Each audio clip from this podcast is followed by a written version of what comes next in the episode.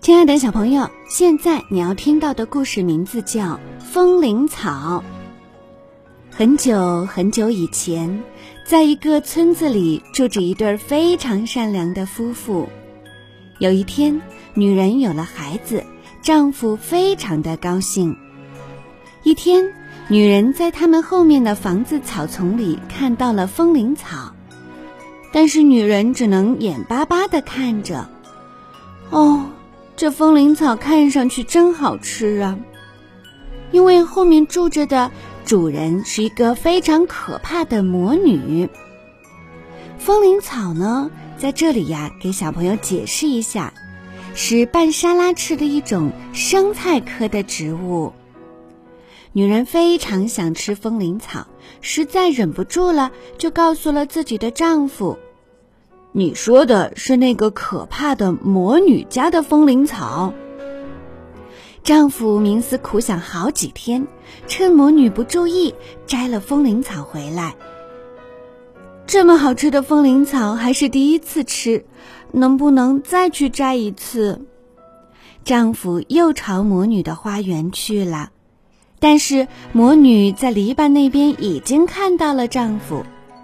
对不起，我的妻子怀孕了，太想吃风铃草了，所以，魔女冷冷的问：“吃我的风铃草，你要付出什么代价？你让我干什么，我就干什么。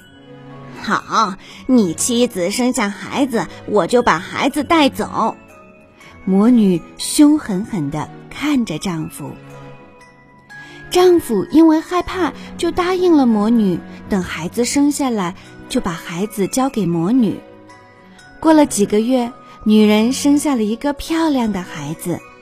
几天后，魔女就来找丈夫，取个名字再带走，可以吗？这个孩子的名字叫风铃草。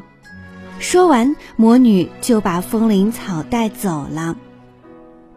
风铃草长得很漂亮，不知不觉到了十二岁，魔女把风铃草放在了树林里一个大树的树顶。有一天，邻国的王子经过树林，听到了风铃草的歌声。王子躲在树后偷偷地看着。这时，魔女走过来，大声地斥责风铃草：“风铃草，把头发放下来！”魔女爬到树顶后，又爬了下来。这时，王子来到树下，大声说：“风铃草，把头发放下来！”第一次看到男人样子的风铃草大吃一惊：“你长得就像你的歌声一样美丽。”王子的告白让风铃草也对王子产生了好感。有一天，魔女觉得风铃草今天的裙子比往常看起来短。原来是有了孩子，到现在为止都在欺骗我。魔女用剪刀一下子把风铃草的头发都剪掉，把它送到了遥远的国家。魔女等着王子的到来。风铃草，给我你的头发。魔女听到王子的声音，就把风铃草剪掉的头发扔了下去。你就是偷走风铃草心的那个男人呢？以后你再也见不到他了。